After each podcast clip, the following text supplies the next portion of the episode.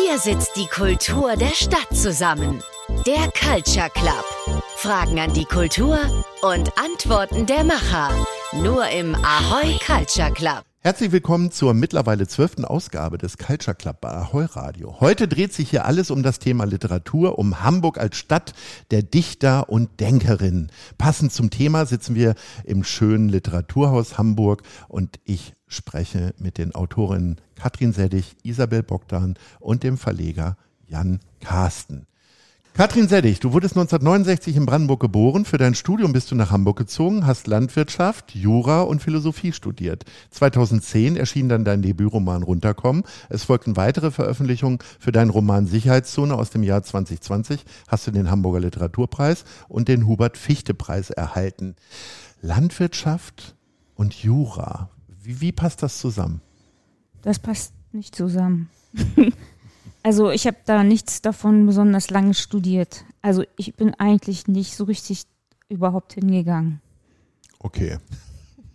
Dann äh, hast du damals schon geschrieben oder wie hast du die Zeit umgebracht? Nee, weiß ich In auch der Gastronomie. Mehr. Ja. Also dieses Landwirtschaftsstudium, das war ja gerade in der Wendezeit. Ich glaube, da ging alles drunter und drüber. Das war so eine Verzweiflungs. Ich habe mich halt da eingeschrieben, weil ich irgendwas, weil ich eigentlich Kunst studieren wollte und das hat dann nicht gleich geklappt und so war das. Sehr schön. Das So, dann, ja- es wird jetzt den Rahmen sprengen, wenn ich das jetzt alles erklären würde. okay, dann, dann sprengen wir nicht, sondern springen zu Isabel Bogdan.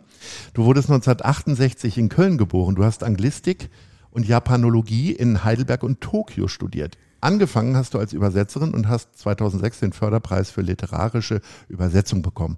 2011 erschien dann dein erstes eigenes Buch Sachen machen und im gleichen Jahr erhieltst du den Förderpreis für Literatur. 2019 erschien dein Roman Laufen. Dein Erfolgsroman Der V wurde genauso verfilmt wie Laufen. Liebe Isabel, du hast in Köln, Heidelberg und Tokio gelebt. Warum ist es schlussendlich Hamburg geworden, wo du Wurzeln schlugst? Ja, in Köln bin ich geboren und dann ähm, auf dem Dorf in der Kölner Peripherie aufgewachsen und dann bin ich zum Studium nach Heidelberg gegangen und nach dem Studium war klar, ähm, das war es jetzt auch irgendwie mit Heidelberg, das war schön, um da zu studieren, aber danach ähm, wollte ich da noch weg und ich war dann auch frisch verheiratet. Mein Mann ist Lehrer, es war klar, er geht ins Referendariat. Und dann waren wir zwei Jahre im Sauerland und dann kriegte er die erste Stelle im Großfeld im Münsterland. Und äh, mir ist dann nach ein paar Jahren einfach so die Decke auf den Kopf gefallen, dass ich gesagt habe, jetzt ist Schluss. Ich äh, möchte jetzt bitte ähm, in eine große Stadt ziehen. Und dann haben wir uns Hamburg ausgesucht, ähm, weil wir es hier einfach schön fanden und ähm, sind hierher gezogen. Das war 2005 und haben uns, glaube ich, beide jeden einzelnen Tag drüber gefreut. Und so wird es auch in Zukunft sein. Und so wird ist es auch das, in Zukunft Ist das so ein sein, ja. guter Altersruhesitz auch? Macht man sich da jetzt schon Gedanken drüber? Ja. Ähm, ja, Katrin Seldig will auch immer hier bleiben. hast du schon Ja. gesagt, wie alt ich bin? Ähm, Äh, ja. 68 geboren, okay, dann bin ich jetzt wahrscheinlich 55, da kann man sich schon langsam über das Altwerden Gedanken machen. Mhm. Ähm, ja, also ich wohne hier nach wie vor mit voller Überzeugung und äh, großer Begeisterung. Kommen wir ähm, zum Junior in dieser Runde, zu Jan Carsten. Du bist 1973 in Hamburg geboren worden. An der Universität Hamburg hast du Germanistik und Amerikanistik studiert, hast als Redakteur und Herausgeber des Literaturmagazins Titel gearbeitet, daneben als Lektor und Übersetzer. Seit 2013 betreibst du den Verlag Culture Books mit Zoe Beck.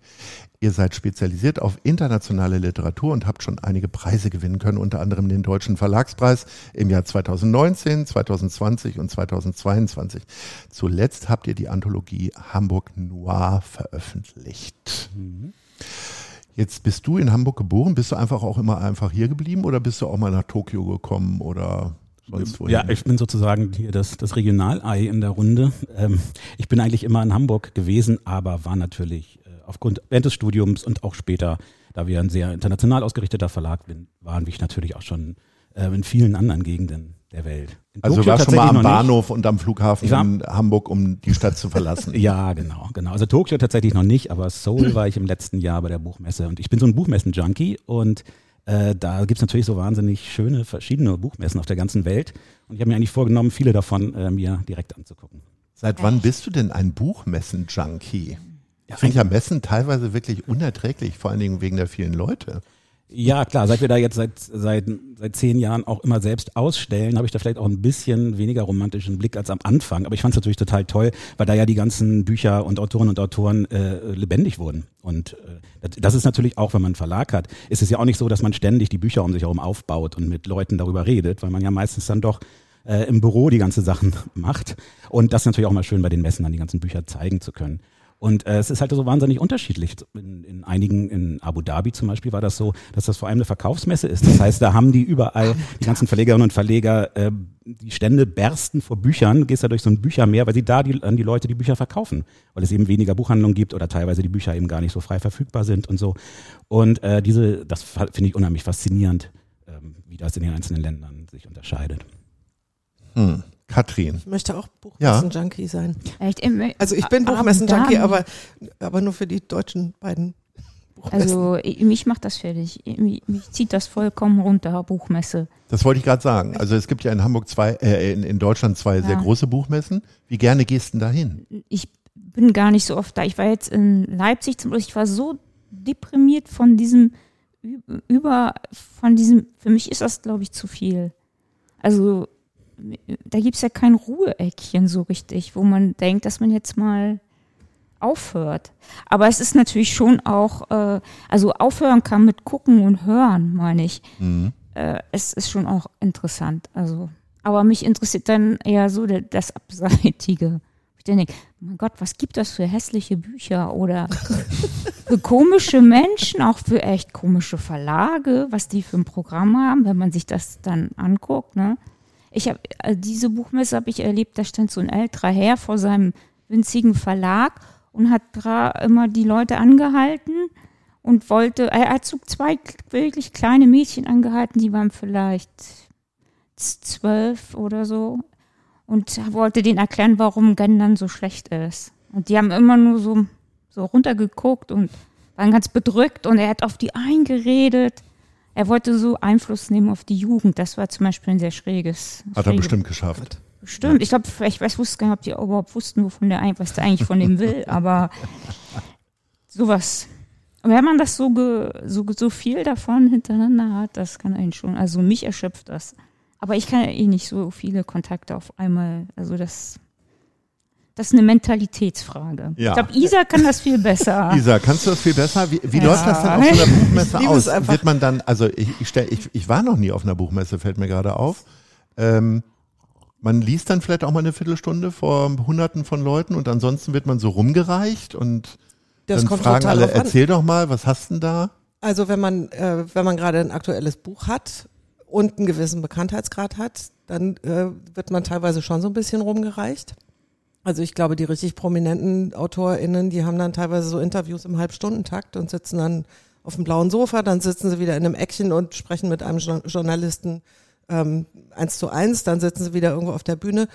Ähm, wenn man gerade kein eigenes Buch hat, äh, dann kann man einfach nur rumlaufen und ich gehe tatsächlich nicht hin in der Erwartung, mir die Neuerscheinungen anzugucken oder Verlage zu entdecken oder Programme zu entdecken, sondern also für mich sind ehrlich gesagt die Bücher so eine Art bunte Tapete. Mhm. Ähm, und ich freue mich einfach so viele Leute zu sehen. Also ich kenne ganz viele aus dem Literaturbetrieb. Ich war ja auch, bevor ich angefangen habe zu schreiben, lange genug Übersetzerin, habe für verschiedene Verlage gearbeitet.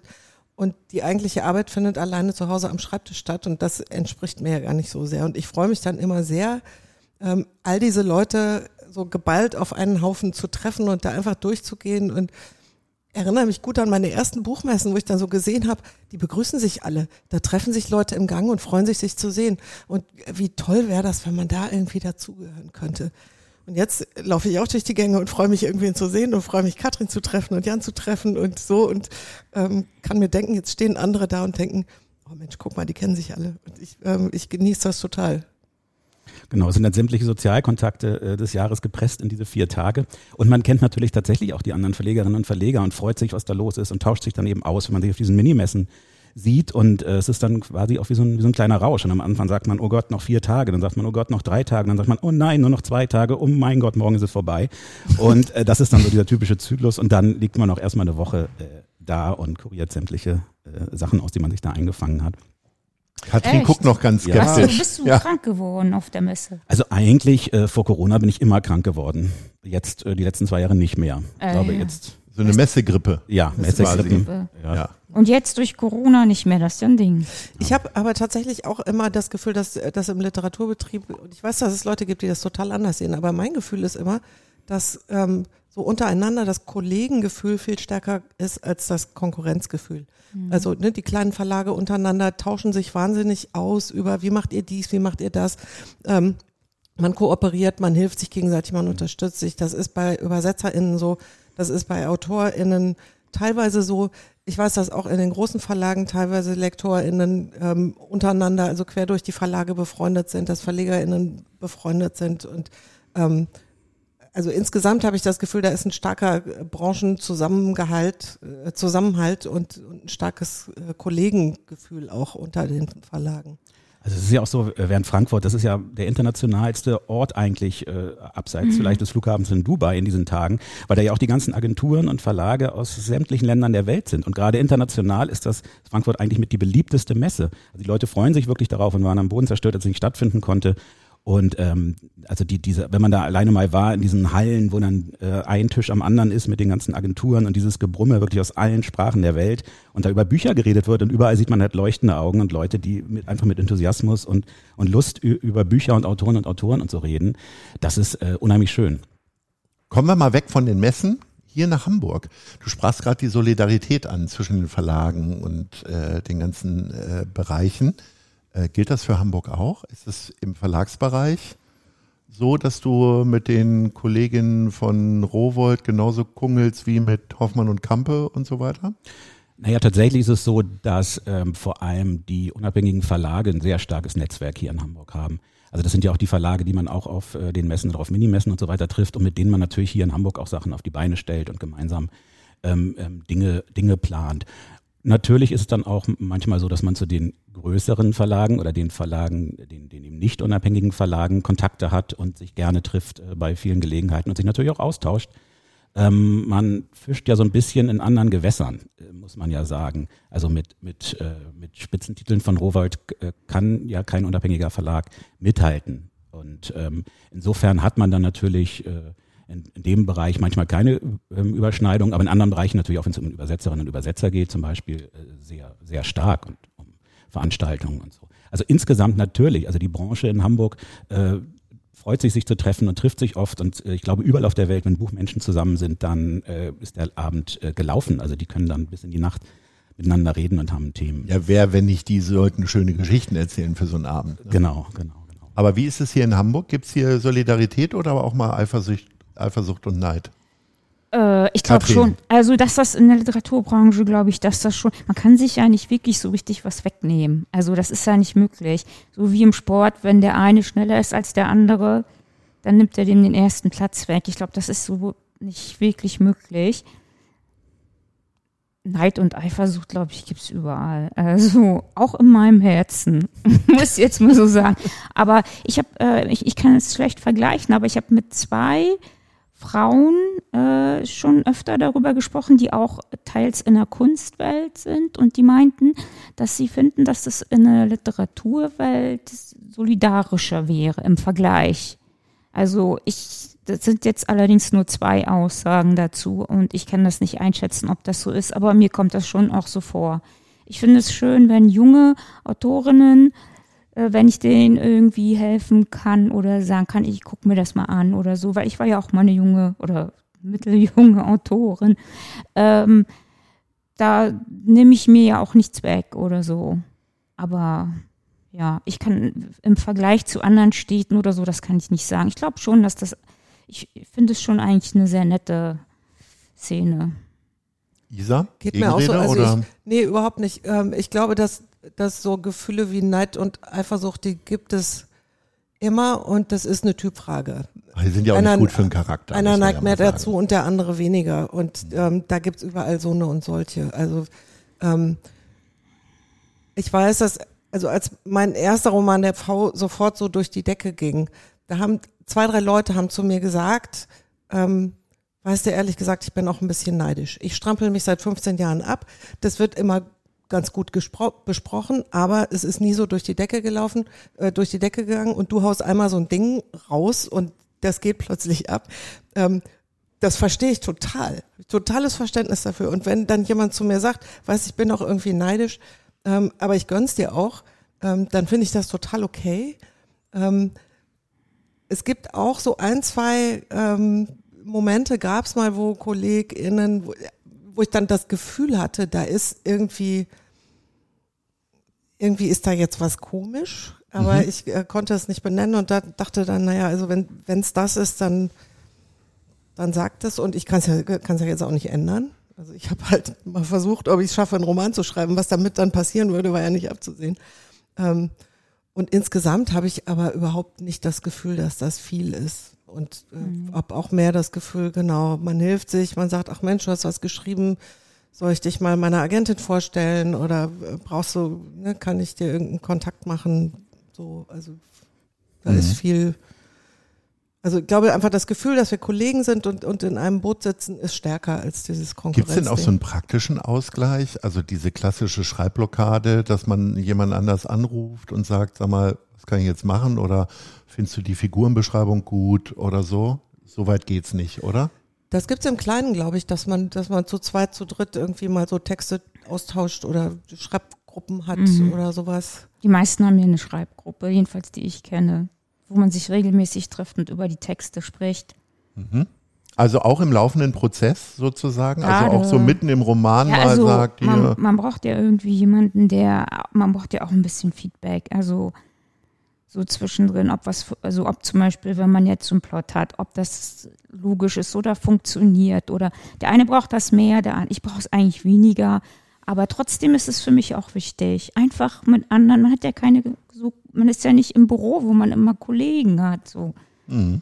Und tatsächlich kommt da manchmal auch sowas zurück wie, also dieser Ausschnitt, also das ist überhaupt nicht das, ich habe letztes Jahr gehört, die meine äh, Mitkolleginnen in der Schreibgruppe gesagt haben, Kathrin, das ist ja bitte eine, das ist ja langweilig, was du, das, das fand ich schon hart, aber da dachte ich, ja, okay, es ist langweilig, was du da geschrieben hast. Aber das ging erstmal darum, überhaupt an das Thema zu kommen und war jetzt auch nicht so wichtig. Aber trotzdem, für mich ist schon wichtig, nicht, nicht komplett allein zu sein. Aber dass ich im Prozess jemanden anrufe und frage, lies mal das, ich finde es ehrlich gesagt auch eine Zumutung, Leuten so spontan immer Texte aufzudrängen. In der Gruppe ist das, beruht das ja auf Gegenseitigkeit. Da müssen mhm. ja alle die Texte lesen oder man hat seinen, seinen Agenten oder Lektor, der dafür bezahlt wird. Ansonsten fremde Texte zu lesen, wenn man das nicht von sich aus anbietet, finde ich, ist das eine Zumutung. Das ist einfach auch viel Arbeit. Mhm. Finde ich auch. Das ist aber doch dann sicherlich auch, also wirklich ein großer Vertrauensvorschuss, wenn man sich dann so öffnet Leuten gegenüber. Ne? Das kann man ja sicherlich nicht, auch nicht auch nicht mit jedem anderen Autor und Autorin machen, wenn du in so einem Text hast, der noch im Werden bist, ist. Ja gut, also wir kennen uns ja jetzt schon sehr lange in der Gruppe und äh, also ich bin dafür, dass man das schon einfach auch sehr klar und auch sehr kritisch und auch sehr hart sagt, weil sonst bringt mir das nichts. Ich bin aber da auch nicht besonders sensibel. Also wenn man das ist im künstlerischen Bereich, wenn man keine Kritik hören will, sondern gleich irgendwie eingeschnappt ist, wenn Leute das nicht gut finden, dann wie, dann kann man da eigentlich nicht arbeiten. Oder man muss halt wirklich so ein kompletter Einzelgänger sein, Einzelgängerin. So, ich glaube, so Maler, die so berühmte Ma Daniel Richter, der muss vielleicht nicht jemanden fragen, ob der das gut findet, was der da malt. Also denke ich. Aber so die meisten Leute, also ich finde es sehr wichtig. Jan, hast du auch, auch so eine Instanz? Ähm, Außer jetzt die, die du bezahlst und sagst, hier, wir müssen mal deine Kollegin oder so, wo du sagst, oh, ob das Buch gut ist, weiß ich nicht. Naja, das machen wir natürlich im Verlag, Klar. dass wir uns ja, über, ja. Die, über, Die, Texte austauschen, die wir angeboten kriegen. Ähm, natürlich auch tatsächlich mit, mit Übersetzerinnen und Übersetzern oder mit äh, Korrektorinnen und Korrektoren, mit denen wir arbeiten. Ähm, sowas kommt natürlich vor. Und da hat man dann auch Leuten, wo man, also deren Meinung man eben gut einschätzen kann und dann eben vertrauen kann, weil die wissen, was man selbst macht, was man gut findet. Ähm, das baut sich so auf mit der Zeit. Ja. Mhm. Aber letztendlich muss man es ja selbst entscheiden, was man dann verlegt. Und äh, wir Also in Deutschland muss man auch sagen, ist grundsätzlich das Lektorat eigentlich auch ziemlich gut. Also das merken wir auch oft, wenn wir mit äh, fremdsprachigen Büchern zu tun haben und die dann eben hier übersetzen. Ich glaube, die Übersetzerin weiß das. Ähm, dass da viele Sachen noch rausgefischt werden, die vielleicht übersehen wurden im amerikanischen und englischen Lektorat. Und in Deutschland ist es wirklich auf einem guten Niveau. Also insofern, äh, wenn dann, man dann als Autorin, Autor die Möglichkeit hat, mit einem guten Lektor auch in den Häusern zu arbeiten, dann äh, ist das natürlich immer auch schon wichtig. Ähm, tatsächlich äh, gibt es also diese spontanen Anrufe, kannst du mal eben helfen, gibt es ganz viel unter ÜbersetzerInnen. Mhm. Ähm, also da gibt es natürlich auch, es gibt eine fantastische Facebook-Gruppe, es gibt die äh, vom Übersetzerverband äh, eine Mailingliste, ähm, wo man äh, spontane Übersetzungsfragen auch kurz mal eben stellen kann, wo man sagt, okay, ich habe jetzt hier lauter Metaphern, die mit American Football hantieren, ich habe keine Ahnung, wie dieses Spiel funktioniert, aber irgendein Kollege weiß, wie, wie American Football geht, den kann ich mal eben anrufen und dann erklärt er mir das. Mhm. Ähm, weil Aber der, das ist ja auch schnell dann erledigt. Genau, das, das sind dann so, so äh, kleine spezifische Fragen. Oder man hat, es kommt ja tatsächlich auch vor, dass man das Original einfach nicht versteht. Dann liest man einen Satz und denkt so, hä, habe ich da jetzt was nicht verstanden? Oder wie, ähm, ich krieg das, ist das eine Metapher, ist das eine Redewendung? Ich krieg's nicht gegoogelt so und dann ähm, fragt man mal kurz eben die Kollegen und da gibt's ähm, immer Hilfe. Ja. Und äh, die Qualität der Übersetzung ist auch ziemlich gut, glaube ich, in Deutschland. Mhm.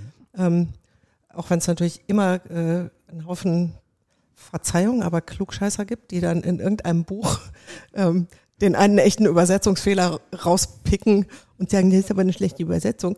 Ähm, ist es aber vielleicht gar nicht, sondern Menschen machen halt Fehler. Ähm, und insgesamt glaube ich, dass die Übersetzungsqualität sehr hoch ist und die Lektoratsqualität eigentlich auch. Jan, ich habe viele Musikjournalistinnen kennengelernt, die alle irgendwann mal eine Band hatten und das dann abgebrochen haben und viel besser dann darüber schreiben konnten. Wie ist das denn bei dir? Hast du auch mal versucht, ein Buch zu schreiben?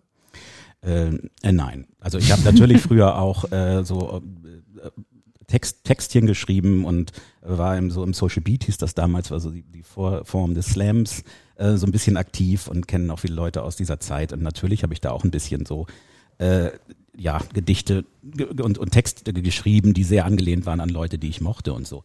Ähm, aber äh, jetzt äh, arbeite ich einfach gerne mit Texten, auch mit Übersetzungen, äh, aber eben auch mit, mit Manuskripten von den Autoren und Autoren und das erfüllt mich sehr. Katrin, hm? wärst du gerne Verlegerin? Nein. Nein, also ich lese lieber, also ich, ah, ich möchte mich eigentlich nicht äh, freiwillig so in fremde Texte reinarbeiten. Ich war letztes Jahr ja in der Jury vom Literaturpreis und musste da sehr viele fremde Texte lesen.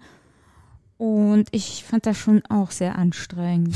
Also auch, auch also eine Entscheidung zu treffen, ob man das gut findet oder nicht und den, der Sache gerecht zu werden. So, da waren ja auch wirklich, wirklich gute Texte dabei, die Spaß gemacht haben zu lesen, aber ähm, auch das ist sehr anstrengend. Also ich glaube, ich lese ja viel, aber ich möchte mich beruflich, also das ist nicht mein Interesse. Mhm. Dann suche ich mir das ja aus, was ich lese. Isabel, du hast ja als Übersetzerin schon eine andere Vorstufe des Verlegens oder Schreibens irgendwie kennengelernt. Gäbe es für dich nochmal etwas in diesem ganzen, in der ganzen Branche, wo du sagen würdest, ach, das würde mich auch nochmal interessieren? Eigentlich nicht so richtig. Ähm, man wird als Übersetzerin eigentlich dauernd gefragt, willst du nicht auch mal richtig schreiben, also selber schreiben? Und ähm, ich glaube, dass ähm, alle KollegInnen äh, einigermaßen genervt sind von dieser Frage, weil da immer so ein bisschen mitschwingt, dass Übersetzen als so eine Art Schreiben zweiter Klasse angesehen wird. Es ist so für die Leute, die das richtige Schreiben nicht auf die Reihe kriegen. Und ähm, ich habe immer gedacht, ähm, nee, will ich gar nicht ich bin ja zufrieden mit dem Übersetzen. Ich habe der Welt nichts Großes mitzuteilen. Ich habe, ich muss mir keine Geschichte ausdenken. Ich kann kreativ mit Sprache arbeiten, aber es ist alles schon da. Fand ich immer super, bis es mich dann irgendwann offensichtlich doch gejuckt hat. Ähm, und ich finde tatsächlich, also mir fällt das Schreiben viel, viel schwerer als das Übersetzen. Ich weiß, dass ich irgendwann mal mit Zoe Beck mich drüber ausgetauscht habe und die sagte, hä, nee, ist doch umgekehrt, weil wenn ich schreibe, dann kann ich ja das, was ich mir denke, so hinschreiben, wie mir der Schnabel gewachsen ist. Wenn ich übersetze, muss ich das, was jemand anders gedacht hat, so hinschreiben, wie ich glaube, dass ihm der Schnabel gewachsen wäre, wenn ihm ein deutscher Schnabel gewachsen wäre. Das ist doch viel schwieriger. Mhm. Ähm, und ich glaube, es ist vielleicht so ein bisschen eine Typsache und ich habe äh, finde Schreiben immer noch sehr, sehr anstrengend und quäl mich da so ein bisschen und denke, wenn ich schreibe, immer, ach, lass mich doch einfach in Frieden übersetzen. Ähm, und wenn ich dann übersetze, denke ich, ach, man könnte ja auch mal wieder was Eigenes anfangen. Und das ist, finde ich eigentlich gerade sehr schön, das so abwechseln zu können. Schreiben, übersetzen, dann wieder auf Lesereise. Ähm, ist eine gute Mischung. Du bist aber auch Her Herausgeberin schon gewesen, wollte ich dazu noch sagen. Ja, ja, ich habe eine Anthologie herausgegeben. Ja, immerhin. Aber ja, das ist äh, sehr, sehr auf der anderen viel Seite. Arbeit für sehr Ja. wenig ähm, Geld und genauso wenig Ruhm und Ehre. Der Verleger lacht. Also zum Geld verdienen ist eigentlich der ganze Literaturbetrieb nicht so richtig der heiße Titel. Ja, genau. Also wer, genau. Wer ein kleines Vermögen machen will mit der Literatur, der muss vorher ein großes gehabt haben. Aber sonst funktioniert das, glaube ich, nicht. Katrin, das Schreiben ist grundsätzlich, glaube ich, ein sehr einsamer Prozess, es sei denn, man ist in einer Schreibgruppe und kritisiert sich gegenseitig Ja, gut, in die das- Knie. das- Ähm, jetzt, warum ist trotzdem so eine Stadt wie Hamburg, wo viele Leute sind, die du ja auch gar nicht so toll findest, so viele Leute auf einem Haufen, äh, warum ist das wichtig trotzdem für dich? Warum Ich- ich- doch nicht Brandenburg? Ja, äh, ich bin in einem sehr kleinen Dorf aufgewachsen. Das ist wirklich ein echter Kontrast. Ich war gerade da. Ähm, ich mag nicht, also ich, ich, ich mag, es ist nicht richtig zu sagen, dass ich das nicht mag, dass viele Leute auf einen Haufen sind. Das mag ich schon. Ich kann das nur nicht so sehr gut aushalten. Also jedenfalls nicht über längere Zeit. Das war aber schon immer so. Aber die Großstadt hat doch irgendwie, äh, und, und Hamburg ist eigentlich noch nicht mal so eine richtige Großstadt, ne? Was? Also, Was? ja, also im Vergleich mit anderen richtigen Großstädten. Dann geh doch Aber nach Berlin. Für mich, ja, ja also ich, für mich ist die Stadt groß genug, sagen wir so. Mhm. Ähm, ich glaube, dass, dass die Impulse in der Stadt, also dass man hier mehr Impulse hat. Man sieht mehr verschiedene Leute, man erlebt mehr. Das, was mich überfordert, oft überfordert, auch zum Beispiel in meinem Mietshaus allein, was da teilweise für Leute wohnen, die wirklich sehr anstrengend sind für mich Die als hören jetzt Nachbarin. sehr aufmerksam zu, alle. Glaube ich nicht. Ah, okay. Aber das zum Beispiel diesen Leuten zu begegnen, äh, das, was mich überfordert, das regt mich aber auch an. Also ich glaube, dass diese Art von Anregung für AutorInnen wirklich sehr wichtig ist, dass man sich dem nicht so entziehen kann, dem, dem positiven wie den negativen Seiten des Menschseins. Und das, was zum Beispiel Leute sagen, darum fahre ich nicht öffentliche Verkehrsmittel, weil da ist es so, da sind Leute, die stinken oder was weiß ich, ne? So, oder die laut sind oder die asozial sind. Ja, aber die Leute sind ja da, auch wenn wir sie nicht sehen. Und die sind wichtig für, de, für die Texte, für, für das Schreiben, weil das ist das Leben, was uns umgibt. Und das ist wichtig, dass man das sieht und dass man das aufsaugt und dass man überhaupt sieht, was gesellschaftlich, was passiert. Was ist die Erzählung, die um uns herum passiert? Und wenn man sich zurückzieht in irgendeinem Haus im Wald, da kann man auch was erzählen. Die, die Ameisen und die Blätter und so, aber das ist nicht das, was mich in erster Linie interessiert. Mich interessieren mehr Menschen ähm, und die kann ich in der Vielfalt in der Stadt besser sehen. Ändert sich dein Sozialverhalten im Schreibprozess? Das heißt, springst du möglicherweise aus der Schreibstube mal raus, zack, in den Viererbus, um zu gucken, riechen die wirklich alle oder äh, Ja, sehen die geh- komisch aus oder was auch immer? Ja, ich gehe viel zu Fuß durch die Stadt, aber ich schreibe ja auch, wenn es geht, im Park. Ich mag zum Beispiel Planten und Blumen. Äh, draußen m- Da mich, sitzt du dann mit dem Laptop und ja, schreibst auf? Mhm. Oder in die Bücherhalle. Mhm. Das ist auch total interessant. Also eine zentrale Bücherhalle, nur wenn diese Abi-Zeit ist, da sind da halt sehr viele SchülerInnen, dann wird's da teilweise sehr voll. Ein Freund von mir hat sein Buch, und es ist auch ein Bestseller geworden, äh, bei Frau Möller geschrieben. Also wirklich in dieser total lauten Kneipe in St. Georg. Ja, das War kann der ich total auch. versunken, sehr faktenorientiertes Buch, musste also echt viel zusammentragen. Und ich verstehe bis heute nicht, dass er nur drei Sätze voneinander gekriegt hat. Aber wenn die Leute sich neben mir unterhalten, Entschuldigung, Isa, dann, das stört mich. Also das hat man in der Bücherhalle ja, nicht, da ist es ja halbwegs leise Ja. und im Park kann man einfach ein Stück weitergehen, dass man nicht direkt neben so einer Gruppe, weil diese, diese Unterhaltung, das, das stört mich schon. Geräusche an sich nicht so, aber und auch nicht, wenn Leute da, das finde ich eher anregend, wenn um einen so Leben ist. Wenn das bei mir zu Hause so ganz still ist, das hemmt mich irgendwie auch. Also da kann es sein, dass ich da sitze und dann, da fehlt irgendwie die Anregung.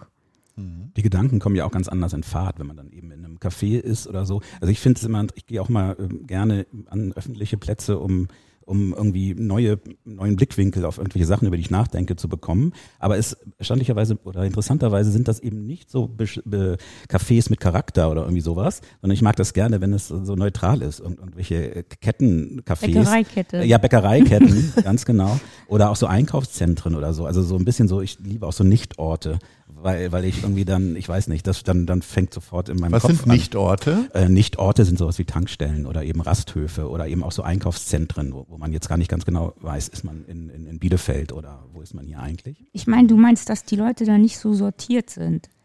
Wenn du in so Szene-Cafés gehst, dann hast du oft eine Sorte Leute da. Genau. In, gehst du in Ottensen in so ein Szene-Café, wo der Kuchen 8 Euro kostet, Ja, oder in Eppendorf, dann hast du eine Sorte Leute da.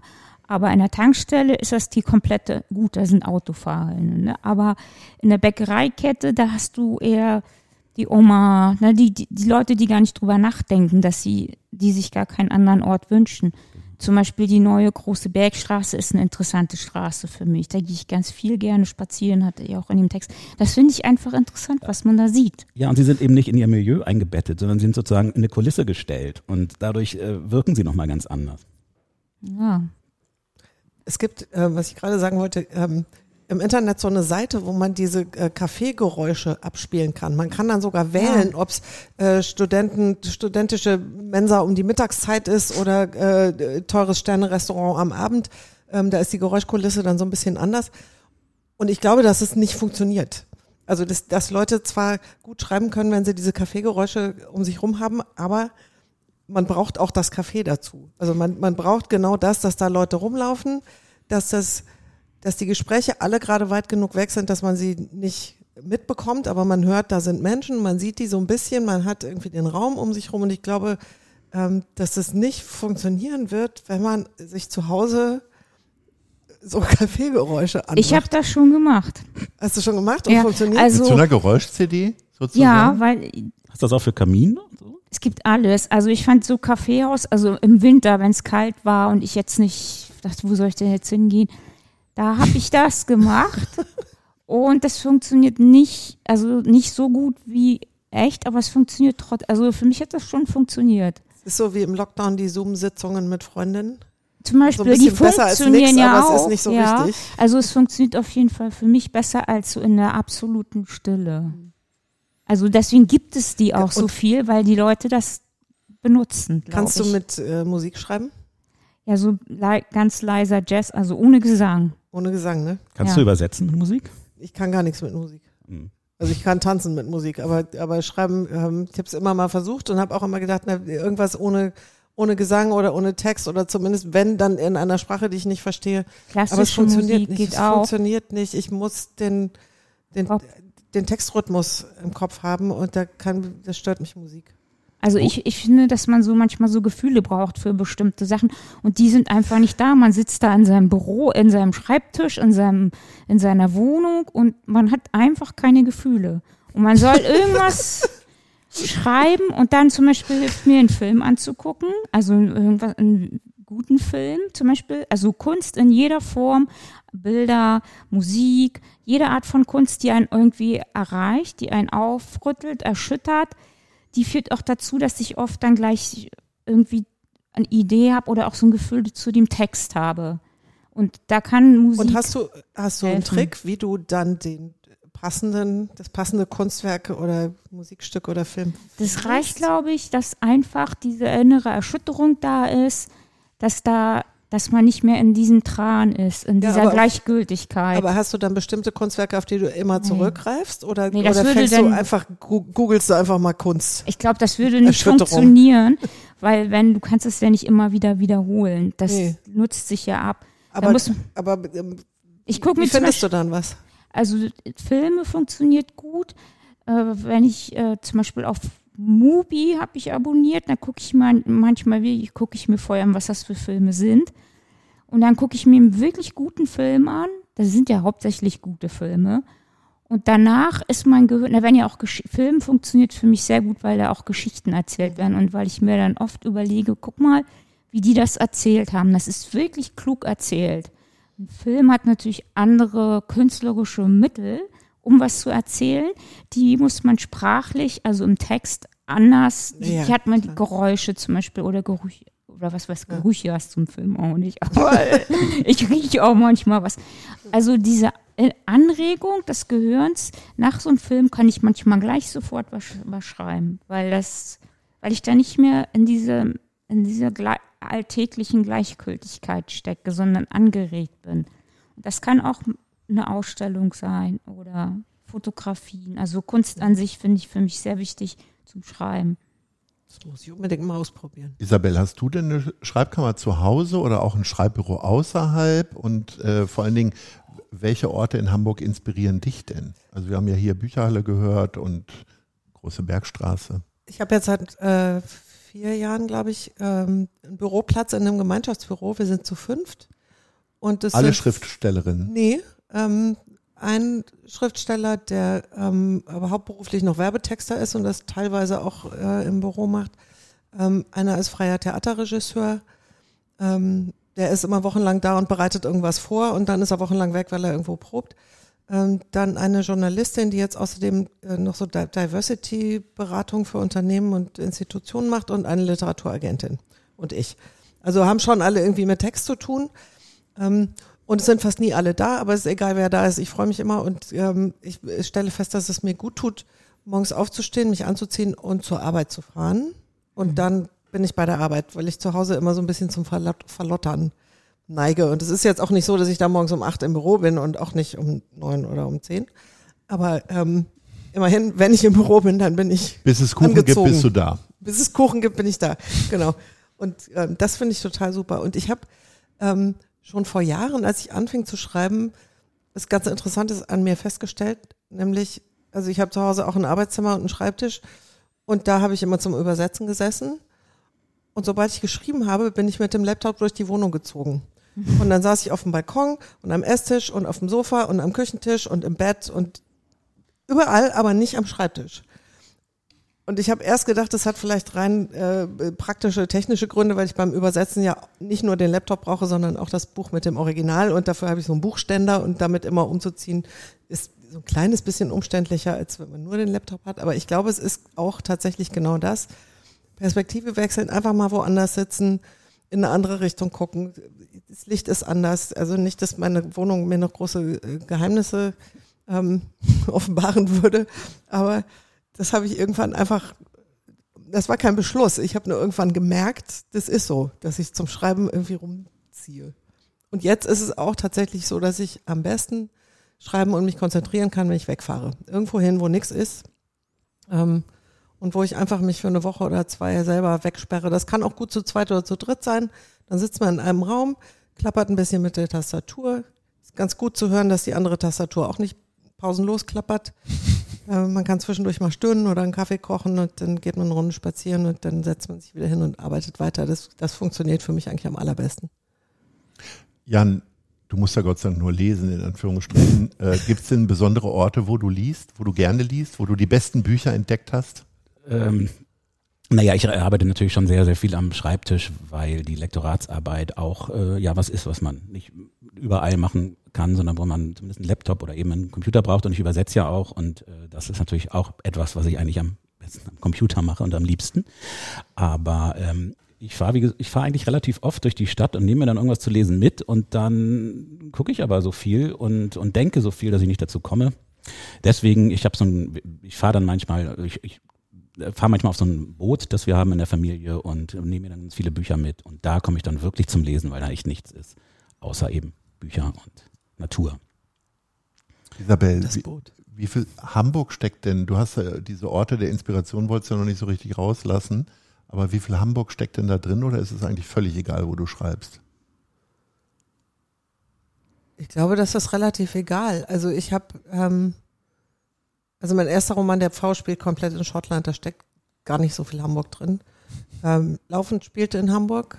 Ähm, insofern steckt das da natürlich schon drin, aber ähm, Ich meine auch gar nicht in der äußeren Form, der sondern tatsächlich, dass es dich inspiriert, dass du äh, möglicherweise hier einfach auch so einen Wohlfühlfaktor hast, dass du sagst, hier kann ich gut arbeiten, wie auch immer. ja, das, das würde ich jetzt aber gar nicht an bestimmten Orten innerhalb Hamburgs festmachen, sondern ähm, ja, ich fühle mich hier wohl und wahrscheinlich ähm, ist das auch gut für die Arbeit. Wo man ja immer sagt, Schriftsteller müssen leiden eigentlich. Leidest du Ähm, Aber, nicht? ja, ich leide am Schreiben, aber äh, ansonsten ähm, habe ich ein sehr schönes Leben ähm, und leider nicht sehr am Leben, zum Glück. Katrin, du hast deinen Verlag in Hamburg. Ja, das stimmt nicht ganz. Auch nicht? Also, Mit dem ja, Rowold Rowold Verlag? ist in Hamburg, aber ich bin tatsächlich in dem einzigen Ableger, der in Berlin sitzt. Ah, okay. der heißt alles auch klar. Rowold Berlin. Aber der gehört natürlich die Familie, die Ja. Mutter. Hier. Also ich wollte darauf hinaus, war das irgendein entscheidendes Kriterium, dass es hier vor der Haustür ist und ist Berlin ja eigentlich auch. Ja, wenn man seinen ersten Roman aussucht, dann denkt man, welches ist der nächste?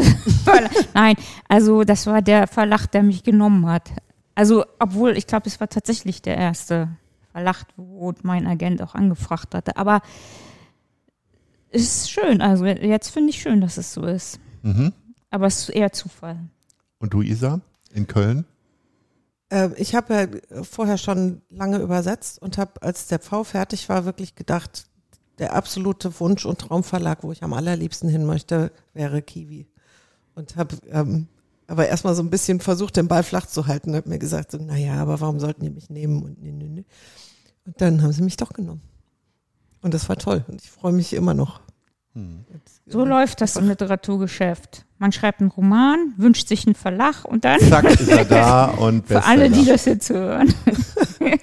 Ja, Jan, jetzt ha- hast du ja Mit viele, Glück. viele Programme auch aus dem Ausland, aber we- wenn wir jetzt mal, und du hast ja jetzt gerade ein sehr schönes Buch auch rausgegeben mit Hamburg Noir, ähm, haben Hamburger Autorinnen größere Chancen bei dir zu landen?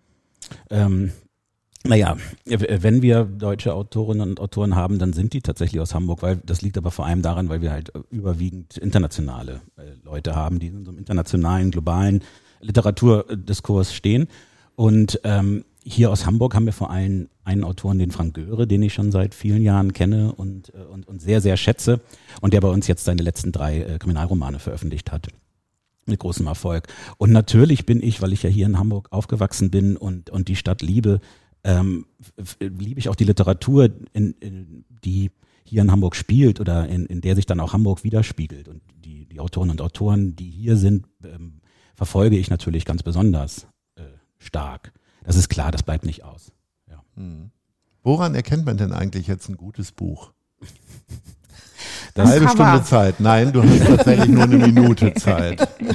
Also das weiß ich nicht. Ich, ich weiß vielleicht ein paar Anhaltspunkte, woran man ein schlechtes Buch erkennen könnte. Aber äh, was jetzt wirklich ein gutes, es gibt so viele Gründe, warum ein Buch gut ist, ähm, äh, dass das wahnsinnig schwierig ist äh, zu sagen. Also ich persönlich äh, finde die äh, Stimme wahnsinnig wichtig. Also dass es eine literarische Stimme ist, die ich, die ich wiedererkenne, die, die was Eigenes hat, die einen eigenen Blick auf die Welt hat, äh, eine eigene Art eben mit Sprache zu arbeiten, mit den Dingen, die sie sieht, zu arbeiten, in der eben auch immer wieder sozusagen die Realität mit rein äh, supscht.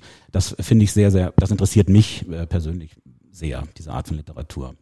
Dass es eben nichts Generisches ist, äh, was äh, äh, da kann die Geschichte noch so gut sein, also wenn dann die Sprache eben dazu nicht noch stimmt.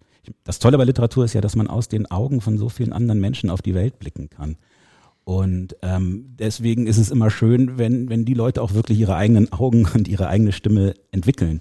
Und ich weiß, dass es eben leider bestimmte Bereiche in, in der Literatur gibt, wo äh, versucht wird, äh, quasi diese Ecken und Kanten auch, auch wegzu, wegzuhalten, weil man eben denkt, dass es sich vielleicht mehr, mehr verkauft. Und das finde ich halt immer schade. Deswegen find, wichtig für jeden, der anfängt zu schreiben, dass er eben eine eigene Stimme entwickelt. Am Anfang kann man natürlich nicht äh, eigen klingen, vermutlich. Man wird immer erstmal klingen wie, wie andere, aber äh, dann irgendwann hat man seine eigene Stimme. Und ich glaube, das ist ein Qualitätsmerkmal, das dann auch die Leute merken, schnell merken. Daran erkennt man dann ein gutes Buch.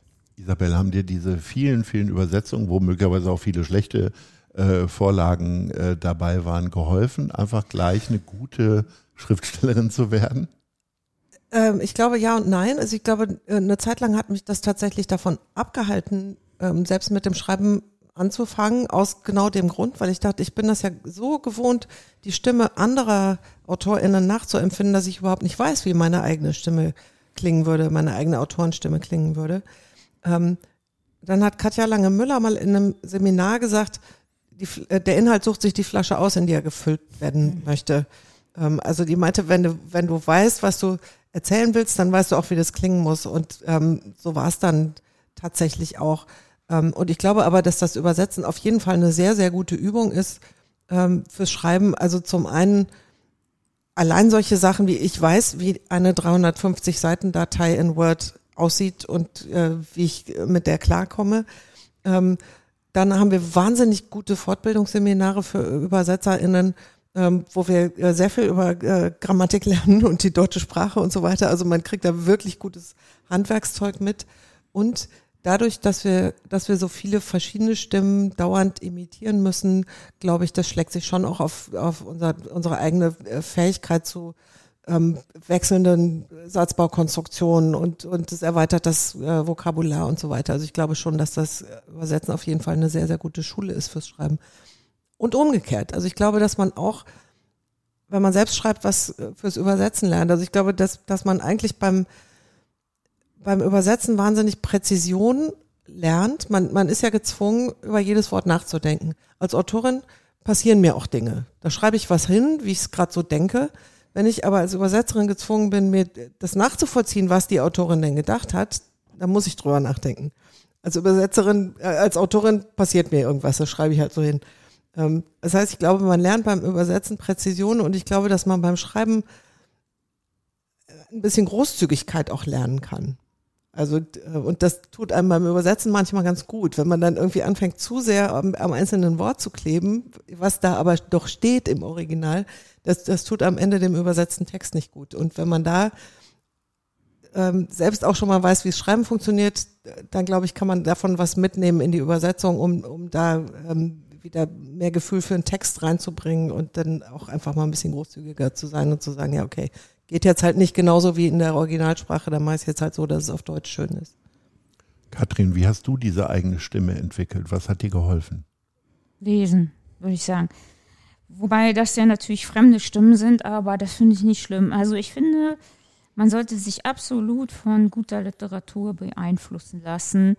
Äh, ich habe schon als junger Mensch schon sehr anspruchsvolle Sachen gelesen, die mich teilweise, glaube ich, schon überfordert haben, aber ich denke, man sollte Kinder und Jugendliche künstlerisch immer überfordern. Das ist auch das, was die eigentlich, wenn die wissbegierig sind, wollen und brauchen. Also diese Kinder- und Jugendbücher, das habe ich äh, glaube ich, spätestens mit zehn aufgehört zu lesen. Und ähm, was mich sprachlich geprägt hat, mich speziell, ist, glaube ich, schon, also, und das gilt wahrscheinlich für jeden Menschen, das Umfeld. Also ich habe kein akademisches Umfeld. Mein Vater war Maurer und ich glaube, dass das schwer ist, das abzulegen, also das wirklich abzulegen. Äh, das habe ich auch gemerkt im Philosophiestudium, dass ich da erst nochmal Sprache, also das fällt anderen Leuten dann schon noch auf. Es fehlt einem Wortschatz. Es fehlt halt die Fähigkeit, äh, komplizierte Sätze zu bilden mit mehreren Nebensätzen und so weiter. Ähm, aber das kann halt auch eine Stärke sein. Also über bestimmte Leute kann man besser schreiben, weil man eigentlich weiß, wie die reden. Ne? Aber über andere halt nicht so gut. Also deswegen schreibe ich auch am liebsten über Menschen, die ich so ungefähr kenne, wo ich weiß, was das, wie die sprechen. Also die Sprache ist tatsächlich sehr wichtig. Also das ist die Mischung aus Büchern, die ich lese und dem, wie, wie ich aufgewachsen bin, die Sprache, aus der ich komme, sozusagen. Ich glaube, ich glaube, jeder hat eine eigene Sprache. Das entwickelt sich einfach aus der Biografie. Ja, du hast mit Hamburg Noir ein Band rausgegeben mit, ich glaube, zwölf Autorinnen, die äh, über die verschiedenen Stadtteile ähm, Geschichten geschrieben haben, die eben eher düster sind, spannend, wie auch immer. Ähm, ist Hamburg tatsächlich so düster oder gibt es vielleicht auch demnächst einen Hamburg Blanc? das, ist, das ist eine schöne Idee. Ich glaube, die, passt äh, nicht so richtig bei uns mit rein. In, in, das ist so eine kleine Reihe, in der das äh, Hamburg Noir steht. Das sind, das sind 14 Autorinnen und Autoren. Ähm, Hamburg ist, habe ich dann, ich habe noch nachgeguckt im Verbrechensindex und tatsächlich ist Hamburg da irgendwo äh, bei Bangkok und also ist jetzt nicht so, dass es total äh, äh wahnsinnig wenig los ist, äh, verbrechensmäßig, aber es ist jetzt noch wahnsinnig, nicht wahnsinnig viel. Aber Hamburg hat halt ähm, diese extrem großen Gegensätze. Und hat es ja in seiner ganzen Geschichte immer schon gehabt, dass wir die reichen Kaufleute haben und dann die Menschen, die hierher gekommen sind, äh, um sich ein neues Leben aufzubauen und die dann oft gestrandet sind oder eben in den, in den Gängevierteln unter damals dem größten Slum Europas unter wirklich fürchterlichen äh, Bedingungen gelebt haben. Und wir haben diese Gegensätze ja heute noch, äh, wenn wir, wenn wir nach Blankenese gucken und dann eben vielleicht in andere Gebiete der Stadt, wo, wo dann jedes, jedes zweite Kind sogar äh, unter der Armutsgrenze aufwächst. Ähm, also ich glaube, in Hamburg gibt es einfach sehr viel Geschichten zu erzählen, die abseits dieser äh, schönsten Stadt der Welt, dieses Claims, äh, sich abspielen. Und das habe ich versucht in diesem Band so ein bisschen zusammenzustellen. Aber auch da war mir wahnsinnig wichtig, dass es alles Leute sind, die eben mit ihrem komplett eigenen Blick auf Hamburg gucken.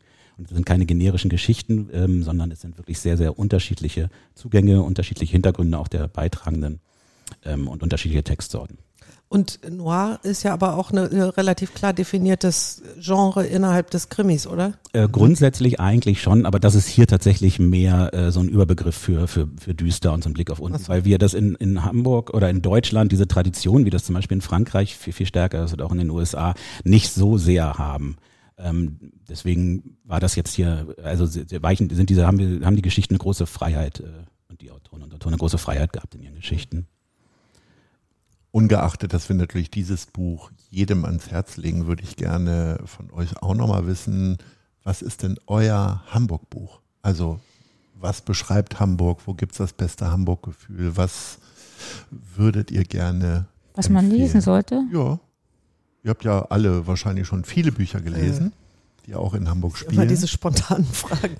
Naja, ich kann ja auf jeden Fall sagen, äh, ich habe den Namen vorhin ja schon mal gesagt, Frank Göre, das ist jemand, der als Chronist wirklich der Hansestadt der düsteren Seiten des Milieus, aber auch der Verknüpfung von Bürgertum, von äh, Kaufmann, Kaufmännern, also Kauffrauen, Kaufmännern in Hamburg und dem Milieu äh, diese Stadt wirklich schon seit über 30, 40 Jahren darstellt, natürlich mit dem Kiez als Ausgangspunkt, aber ähm, wirklich so, dass es, dass man darin die ganzen, ganz Hamburg wiedererkennen kann.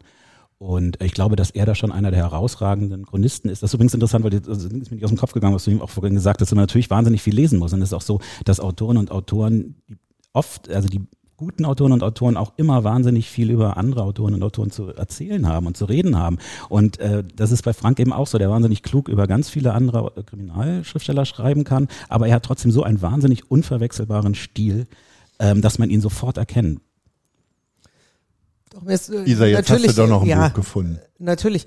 Ähm, und zwar bleiben wir beim Krimi und äh, nehmen die von Simone Buchholz. Diese ganze ja. Reihe mit äh, Blaue Nacht, Mexiko-Ring, äh, wie sie alle heißen, die ganze Reihe um Chastity Riley, da ist einfach so wahnsinnig viel Hamburg drin und äh, die hatten wirklich ganz extrem die eigene Stimme, ähm, die vollkommen unverwechselbar ist und die sind toll. Ich bin sonst überhaupt keine Krimi-Leserin, aber Simone alles verschlungen. Kathrin, ja. hast du noch einen anderen Tipp oder wollen Nein. wir uns alle auf Simone? Aber wir können auch alle Hubert Fichte nochmal lesen, aber ich weiß gar nicht, ja. hat der irgendwas über Hamburg geschrieben? Aber der ist auf jeden naja, Fall. Die Palette, ne? ja. ist dann natürlich ja. das Hauptwerk. Ja. Äh, aber sonst würde ich mich Simone da. immer gern. Simone. Super. Weil so Bücher, die irgendwie so regional sind, auf sich auf sowas, das ist gar nicht mein Ansatz. Aber man merkt dann erst im Nachhinein, ach guck mal, der spielt da. Ist, ne? Ja. Sicherheitszone von Katrin Settig. Sicherheitszone von Katrin Settig. So, dann haben wir das auch noch untergebracht. Liebe Katrin, liebe Isabel, lieber Jan, ich bedanke mich für diesen kleinen Ausflug für mich in die Literatur hier in Hamburg. Äh, das war der zwölfte Culture Club. Der 13. kommt bestimmt auch und wird niemanden Pech bringen, das darf ich versprechen. Wir hören uns alle wieder in einem Monat und ich hoffe, wir sehen uns und lesen uns auch bald wieder. Herzlichen Dank für eure rege Teilnahme und Ahoi. Ja, danke. Vielen Dank für die Einladung. Das war die Hochkultur auf Ahoi. Der Culture Club. Danke fürs Zuhören.